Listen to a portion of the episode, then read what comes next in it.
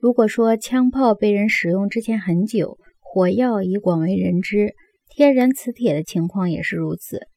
可是，只有等到艺术中线性透视被发现以后，天然磁铁才被用于线性导航的罗盘。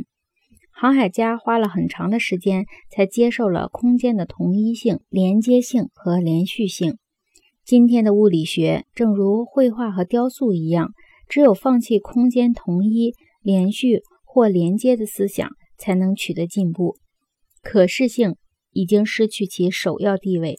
第二次世界大战中，狙击手被自动武器代替，盲目扫射的自动武器被称为球形火力或隔火墙。老兵竭力保留用手扣枪击的斯普林菲尔德步枪，因为它能提高射手单发命中的精度和瞄准的精度。用铅弹扫射是一种触觉型的拥抱。我们发现，这样的扫射无论昼夜都比较有效。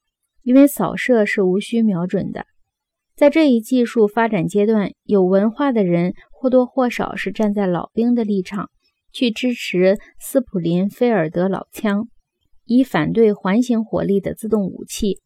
正是上述这种视觉习惯，阻止和妨碍了重书面文化的人去学好现代物理学。在哲学对现代物理学的影响里，米利奇·恰佩克对这一点做了阐述。在中欧古老而偏重口头文化的社会中，人们更善于构想亚原子世界的速度和关系。